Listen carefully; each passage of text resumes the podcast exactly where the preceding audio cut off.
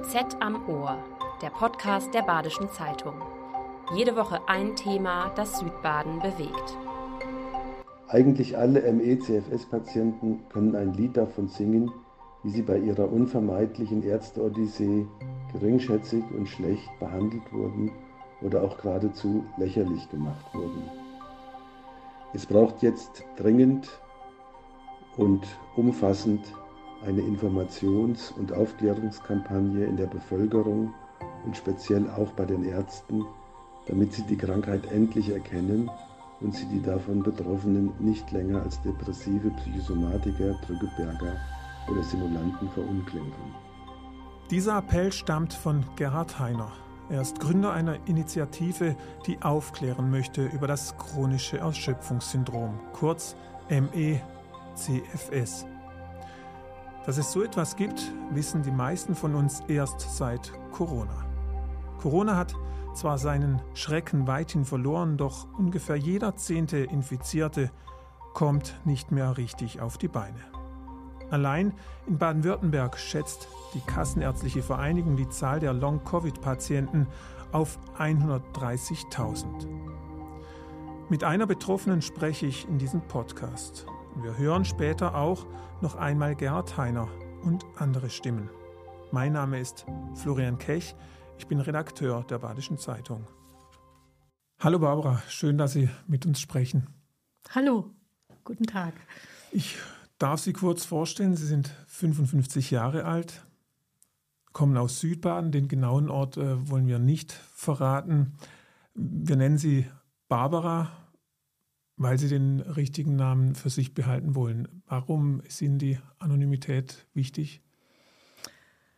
Das hat damit zu tun, dass, ähm, dass man sich als Long-Covid-Erkrankte ähm, schon immer ein bisschen misstrauischen Blicken äh, gegenüber sieht, denn äh, äh, einfach weil diese Krankheit so wenig greifbar ist. Und ähm, wenn man mich sieht, äh, sieht man mir nicht an, dass ich krank bin und zum Beispiel arbeitsunfähig bin. Und äh, ich fühle mich da immer einem großen Rechtfertigungsdruck äh, gegenüber und äh, möchte vermeiden, dass mein Arbeitsumfeld äh, mich jetzt auf diese Weise auch noch kennenlernt. Mhm, verständlich. Trotzdem haben Sie ähm, gesagt, Ihnen ist es durchaus auch äh, wichtig, in die Öffentlichkeit zu gehen. Mir geht es darum, dass äh, Verständnis für unsere Situation entsteht und dass andere nicht Betroffene sich in unsere Situation hineinversetzen können. Wie reagiert oder hat denn Ihr Umfeld auf Ihre Erkrankung reagiert? Ähm, war da eine Akzeptanz oder Verständnis? Naja, schon, aber äh, die vorherrschende Erwartung ist, dass es doch jetzt, also immer wieder schon besser geworden sein mhm. müsste. Mhm.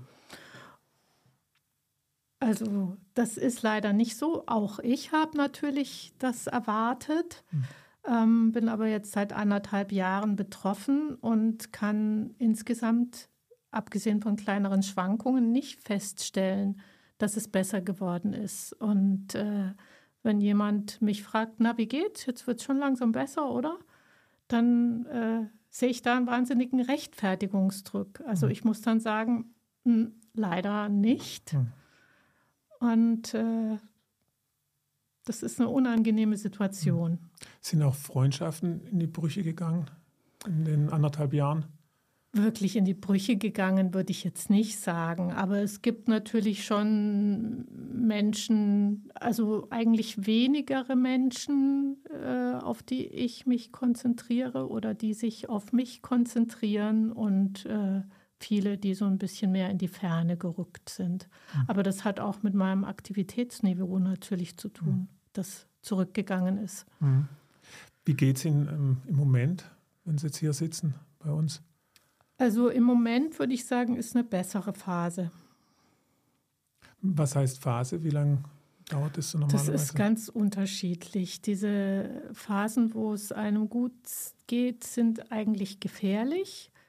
Äh, insofern, als dass man dann äh, so eben aktiver wird und normale Dinge wie, was weiß ich, einen längeren Spaziergang oder so eben mal macht oder einen größeren Einkauf. Ähm, weil man sich das zutraut in diesem Moment, aber das kann dann eben wieder zu einem Crash führen, also zu einer Überlastung und zu einer Verschlimmerung der Symptome. Hm. Das ist das Risiko. Wenn es einem sowieso schlecht geht, dann macht man das erstmal gar nicht, dann ist man gar nicht so aktiv hm. und sozusagen vor Überlastung mehr geschützt. Das ist bei Ihnen äh, eindeutig so die Erfahrung, wenn Sie zu viel machen, wenn Sie versuchen, sich bewegen, äh, dass es dann oft ähm, einen Rückfall gibt. Ja, da kriege ich dann oft die Rechnung davor ja. und äh, dafür und liegt dann ein, zwei Wochen, äh, also zwei oder auch drei Wochen mhm. dauert das dann, dieser Rückschlag. Wie sehen dann diese Tiefs aus? Dann liegen sie wirklich ähm, flach. Ähm, also ich bin ja nicht maximal betroffen. Es gibt ja mhm. Leute, die viel schlimmer betroffen mhm. sind als ich. Es ist einfach so, dass ich, dass ich am ganzen Körper Schmerzen habe. Die verstärken sich und ähm, mein gesamtes Energieniveau ist einfach viel geringer und ich hänge einfach zu Hause rum. Mhm ich bin jetzt nicht bettlägerig, aber mhm. ich hänge auf dem Sofa rum und jeder Schritt ist wahnsinnig anstrengend. Und Kopfarbeiten, also lesen oder so, strengt Sie das dann auch an oder geht wenigstens sowas? Ist auch anstrengend. Also da merke ich, dass mein, meine Belastungstoleranz einfach mhm. auch sehr niedrig ist. Sie ähm, sind Angestellte und auch äh, teilselbstständig. Wie sah denn Ihr Leben vor Corona aus? Ja, ich war von meiner Arbeit äh, ausgefüllt. Also ich war berufstätig, äh, ich würde auch sagen relativ sportlich. Ich bin immer Fahrrad gefahren. Ähm, also ich habe einen ausgefüllten Alltag gehabt. Hatten Sie Stress? Stress hatte ich natürlich auch gelegentlich. Aber jetzt nicht, dass ich sagen würde, es war ungesunder Stress. Das ist sicherlich auch mal ins ungesunde Niveau gegangen, aber ich würde jetzt, äh, also ich habe mein Leben jetzt nicht als äh, extrem mhm. ungesund empfunden. Es wird ja immer wieder ähm, auch geforscht, wer ist denn eher betroffen? Sind es Leute, die schon ein bisschen sich aus oder ausgelaugt waren? Also was ich schon sagen muss, ist, äh, dass ich, ähm, glaube ich, eine Haltung hatte, dass ich mir gesagt habe, so, wenn es stressig ist, da, da muss ich jetzt durch. Also hm. ich reiß mich zusammen und mache das jetzt, weil das ist meine Aufgabe in diesem Moment und äh, ziehe das durch. Hm. In der Vera-Wald-Klinik in Todmus werden aktuell 60 Menschen mit Post-Covid-Syndrom behandelt. Gerhard Südfels ist ärztlicher Direktor des Reha-Zentrums. Die Erforschung von Long-Covid verglich er einmal mit einem Stochern im Nebel. Doch der Nebel, so sagt er jetzt, lichte sich langsam. Statistisch gelten als Risikofaktor mittleres Lebensalter, das weibliche Geschlecht sowie Asthma bronchiale, Diabetes mellitus, Bluthochdruck und Adipositas, also krankhaftes Übergewicht.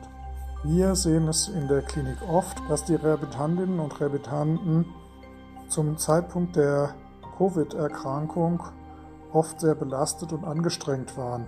Es sind viele hochleistungsfähige Menschen unter den Post-Covid-Rehabilitanten, die bereits vorher durch hohe Leistungsorientierung und Verausgabungsbereitschaft aufgefallen sind. Die Kernsymptomatik des Post-Covid-Syndroms besteht aus der Fatigue, also einer erlebten Erschöpfbarkeit nach leichten oder mittleren Belastungen, die in keinem sinnvollen Zusammenhang mit der früher oft mühelos erbrachten Leistung steht. Diese Fatigue kann man in motorische und kognitive unterscheiden. Die motorische Fatigue kann sich entwickeln auch nach leichter körperlicher Belastung. die kognitive Fatigue auch bereits nach leichten Aufgaben. Wann haben Sie sich mit Corona infiziert und wie war dann der Verlauf? Das war im April 22.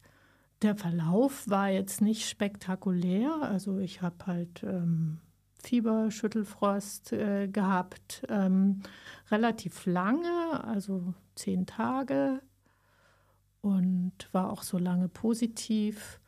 Aber es war jetzt kein extrem schwerer Verlauf. Was dort anfing, waren diese Körperschmerzen. Hm. Und das ähm, sind jetzt nicht Gliederschmerzen, wie man sie ähm, kennt es ist ein bisschen Infekten? anders. Also, wobei ich sagen muss, im Verlauf dieser anderthalb Jahre haben sich diese Schmerzen jetzt auch verändert. Die sind gewandert im Körper hm. und sie haben sich auch von der Qualität verändert. Inwiefern? Ähm, am Anfang hat sich eher wie Prellungen angefühlt und dann ging das in so Stechen über. Hm. Also es ist, ich habe das Gefühl, es wandelt sich nach wie vor.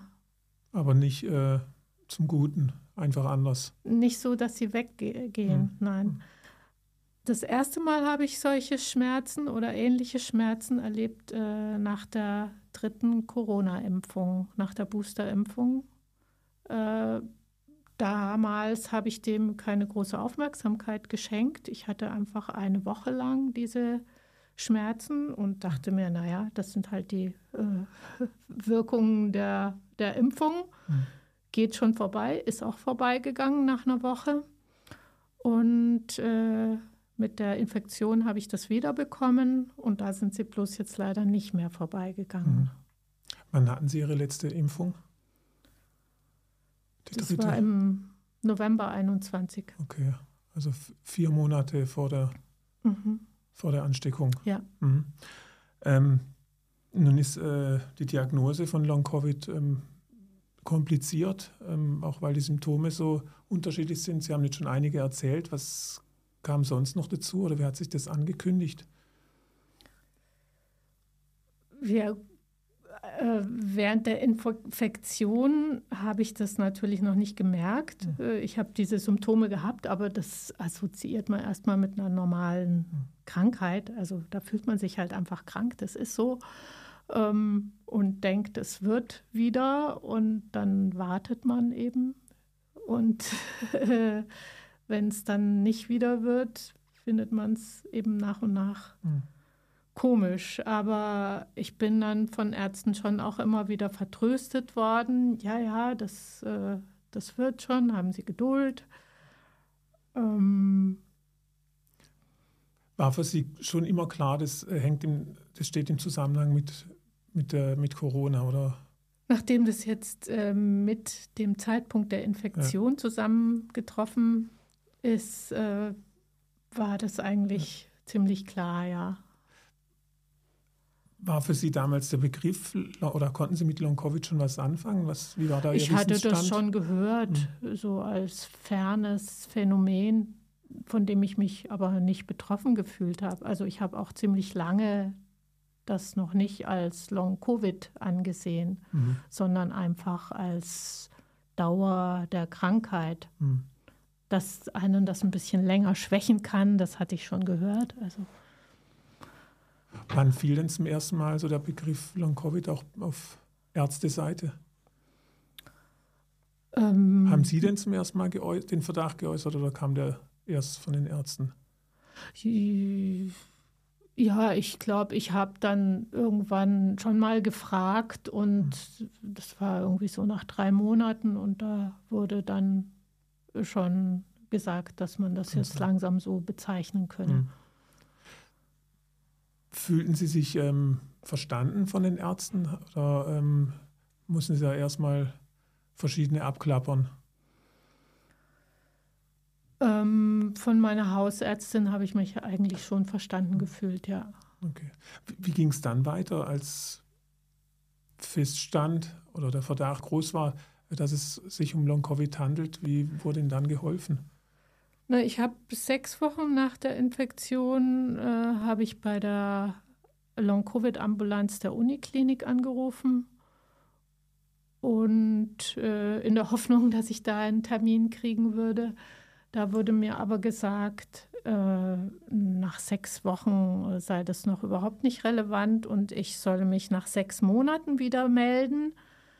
Zu dem Zeitpunkt habe ich gedacht, naja, nach sechs Monaten brauche ich das nicht mehr, da ist das vorbei. Ähm, was dann aber nicht so war. Und nach sechs Monaten als ich wieder dort anrufen wollte, habe ich festgestellt, dass man sich als äh, Betroffener gar nicht mehr selber dort melden konnte, sondern nur noch über Ärzte dort angemeldet werden konnte, was ich getan habe. Und äh, mir wurde dann ein Termin ein Jahr nach der Infektion zugewiesen. Und das fand ich schon relativ krass, dass man doch so lange warten muss. Also es zeigt einfach die Überlastung der Systeme mhm.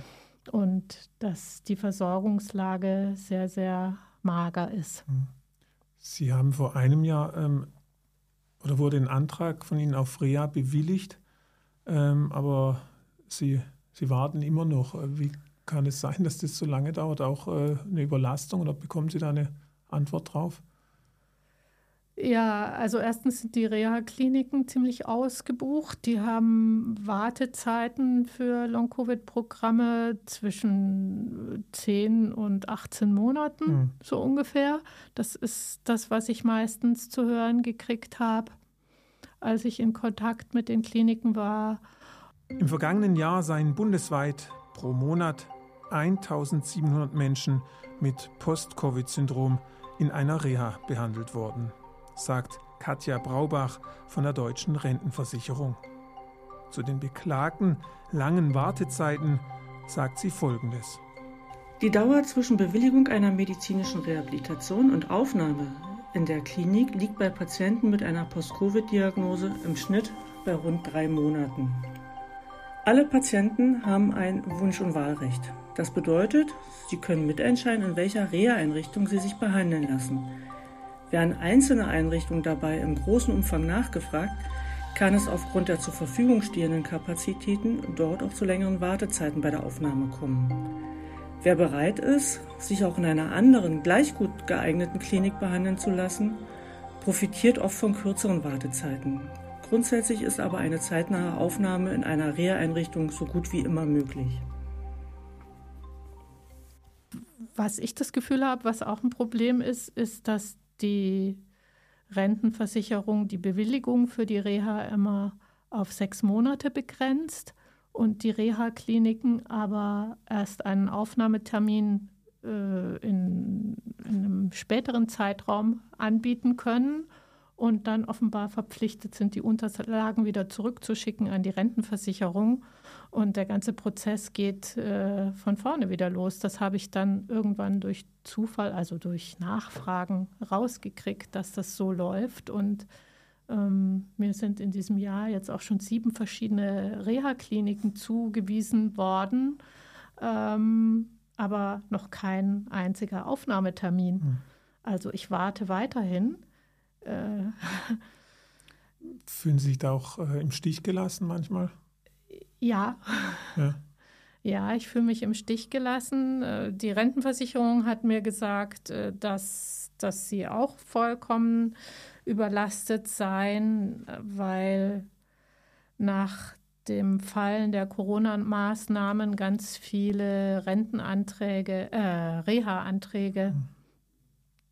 ähm, die während der Corona-Zeit äh, nicht gestellt wurden, dann mhm. auf einmal gestellt ja. wurden. Das heißt, die haben damit eine riesen Bugwelle mhm. zu tun und kommen nicht hinterher, das abzuarbeiten. Das kommt auch noch dazu. Mhm.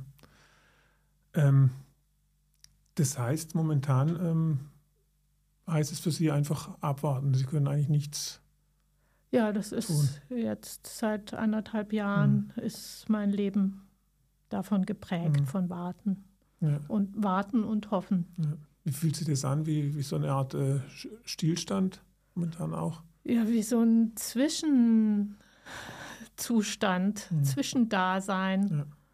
Also zwischen den Stühlen, zwischen den Leben. Also ich weiß gerade eben nicht, wie mein Leben weiter aussehen wird und mhm. ob ich wieder in die Berufstätigkeit eintreten mhm. kann. Warten auf die Reha. Doch was bringt die Reha überhaupt? Hat sie für Menschen mit chronischem Erschöpfungssyndrom überhaupt einen Nutzen? Es gibt Kritiker, die diese Frage verneinen. Dazu gehört Gerhard Heiner, den wir ganz am Anfang schon gehört haben. Der Mann, der gegen das Unwissen und die Vorurteile über das chronische Erschöpfungssyndrom ankämpft. Die Erkrankten seien oft so schwach, sagt er, dass eine klassische Reha sie überfordere. Mehr schade als Nutze. Also wer bei Überschreitung seiner engen Belastungsgrenzen eine Verschlimmerung aller Symptome auslöst, für den wird jede Reha zur reinen Tortur, da die Aktivierungsprogramme der Reha zu wiederholten Überschreitungen gerade dieser Grenzen führen und damit weitere Crashs zur Folge haben. Die Hauptsymptome in den Crashs sind dann Schmerzen der verschiedensten Art, Entkräftung ganz allgemein, Fatigue, Brain Fog, übersetzt Hirnnebel, Schwindel und so weiter, Herzrasen, 200 äh, verschiedene Symptome sind möglich. Und diese Crashs können schließlich dann auch zu einer bleibenden Zustandsverschlechterung führen. Und das tun sie auch sehr oft, weil die Betroffenen den Ehrgeiz haben, diese Reha auch abzuschließen und nicht abzubrechen, was auch oft finanzielle Nachteile äh, für sie äh, haben wird, weil damit zum Beispiel auch eine EU-Rente wegen mangelnder Mitarbeit nicht gewährt werden wird. Sie sind also da in einer verflixten Situation und ähm, deshalb ist es nicht äh, erstaunlich, dass viele Betroffene berichten, wie sie da eben verzweifelt weitergemacht haben und äh, aufrecht in die Reha noch reingegangen sind und beim Verlassen im Rollstuhl saßen. Dagegen spricht Gerhard Südfels, der ärztliche Direktor der Reha-Klinik in Totmus, durchaus von positiven Effekten.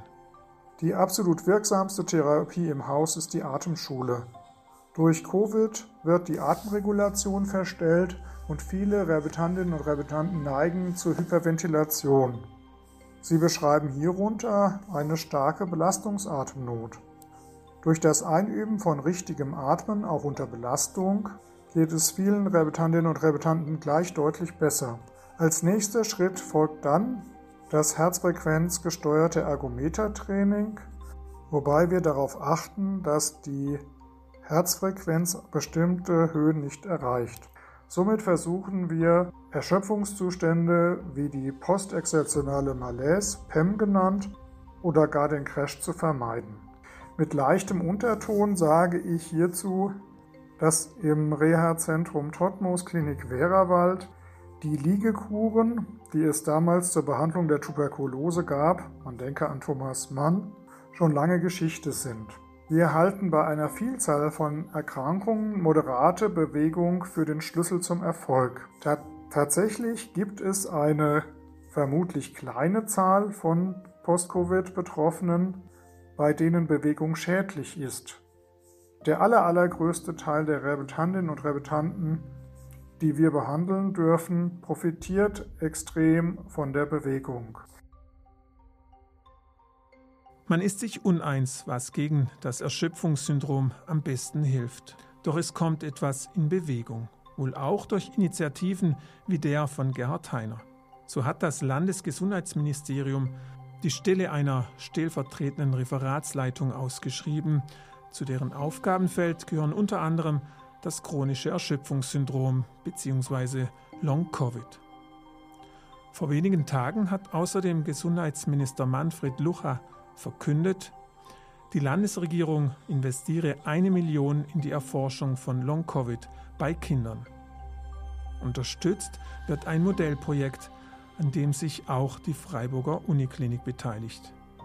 Das sind kleine Hoffnungsschimmer, die allerdings an der Situation von Betroffenen wie Barbara konkret nichts verbessern werden. Sie sind seit anderthalb Jahren arbeitsunfähig Mhm. und Sie haben auch versucht, ähm, mal wieder ähm, ja, einzusteigen, natürlich Ja. eingeschränkt. Wie, wie lief das ab? Ich habe eine Wiedereingliederung versucht und äh, habe eben mit sehr reduzierten Zeiten, das waren dreimal die Woche zwei Stunden, Hm. Wieder gearbeitet und dachte mir zu der Zeit, naja, zwei Stunden, das werde ich schon hinkriegen. Ähm, habe das, also habe das gemacht, habe mich durchgeschleppt und war aber danach jedes Mal fix und fertig und es äh, hat eine äh, sofortige Symptomverschlimmerung mit sich gezogen, so dass ich das dann abbrechen musste. Hat Hatte der, leider nicht funktioniert. hatte der Arbeitgeber Verständnis? Was hatten Sie da für ein Gefühl? Ich hatte ein schlechtes Gefühl. Also ich war dann unmittelbar danach, unmittelbar danach in, im Urlaub und dachte mir, naja gut, dann habe ich in dem Urlaub Zeit, mich zu erholen und äh, komme dann hinterher wieder, musste mich dann aber wieder krank melden, weil ich eben mich nicht erholt hatte Hm. während dieses Urlaubs. Ähm, es ist halt immer ein bisschen schlechtes Gewissen dabei. Hm. Haben Sie denn momentan Anlaufstellen, wo, Sie, äh, wo Ihnen geholfen wird, äh, wo, wo Sie vielleicht auch austauschen können? Es gibt eine Selbsthilfegruppe oder es gibt deutschlandweit äh, mehrere Selbsthilfegruppen ähm, über Social Media, über WhatsApp-Gruppen. Das finde ich ganz gut, um Informationen zu bekommen. Da kann man auch mal Fragen äh, reinschreiben oder über Erfahrungen mit verschiedenen, Experim äh, verschiedenen Medikamenten, mit denen ja auch experimentiert wird. Ähm, Nehmen Sie Medikamente sich momentan? austauschen. Jetzt mo momentan nicht, aber ich habe einiges ausprobiert. Hm. Das hat nichts gebracht. Nein, Einfach. Was leider. waren das für Medikamente? Naja, als erstes natürlich allerlei Schmerzmittel, Hm. die keine Wirkung äh, zeigen. Und dann ähm, ein Medikament, das äh, auch bei Epilepsie eingesetzt wird, was einfach stärker wirkt. Aber das hat bei mir keine Wirkung gehabt, beziehungsweise die Nebenwirkungen haben mich einfach zum vollständigen Erliegen gebracht. Hm. Das, ja, Cortison, also verschiedene Dinge. Ich habe ganz viel versucht. Auch ich habe natürlich auch die ganze. Palette Mhm. der äh, Naturheilkunde, Alternativtherapien, Vitamin C, äh, Hm. Infusionen, Nahrungsergänzungsmittel. Das habe ich alles durchprobiert sozusagen. Hm. Nach anderthalb Jahren ähm, läuft auch das Krankengeld aus. Wie groß sind Ihre finanziellen Sorgen, die Sie machen? Die, äh, die wachsen jetzt natürlich Mhm. mit dem Ende des Krankengeldes. Ähm, und äh, also ich sehe mich einfach jetzt großer Ungewissheit Hm. gegenüber. Ähm, der nächste Schritt ist, dass ich, äh, ich wurde jetzt von der Krankenkasse ans Arbeitsamt verwiesen, Hm. obwohl ich angestellt bin und Hm. ähm, ja, ich muss mich jetzt arbeitslos melden. Okay. Ist das ähm, Das nochmal eine zusätzliche Belastung natürlich für Sie? fühlt sich komisch an. Hm. Die große Frage ist ja, ähm, bei allen, die Long-Covid haben, ähm, hört es irgendwann mal wieder auf. Wie groß ist Ihre Hoffnung, dass es besser wird? Äh, groß. Natürlich wünsche ich mir Mhm. wieder mein altes Leben zu bekommen Mhm. und wieder aktiv am Leben teilzunehmen. Es ist tatsächlich so, dass ich eben oft das Gefühl habe, ich, äh, ich stehe so ein bisschen neben meinem Leben. Ich kann nicht so richtig teilnehmen. Dinge, die mir Freude bereiten eigentlich oder Freude bereitet haben, die kann ich nicht machen. Oder wenn ich es dann doch mal mache, dann äh, kriege ich immer die Rechnung in Folge von, von einem Crash. Hm.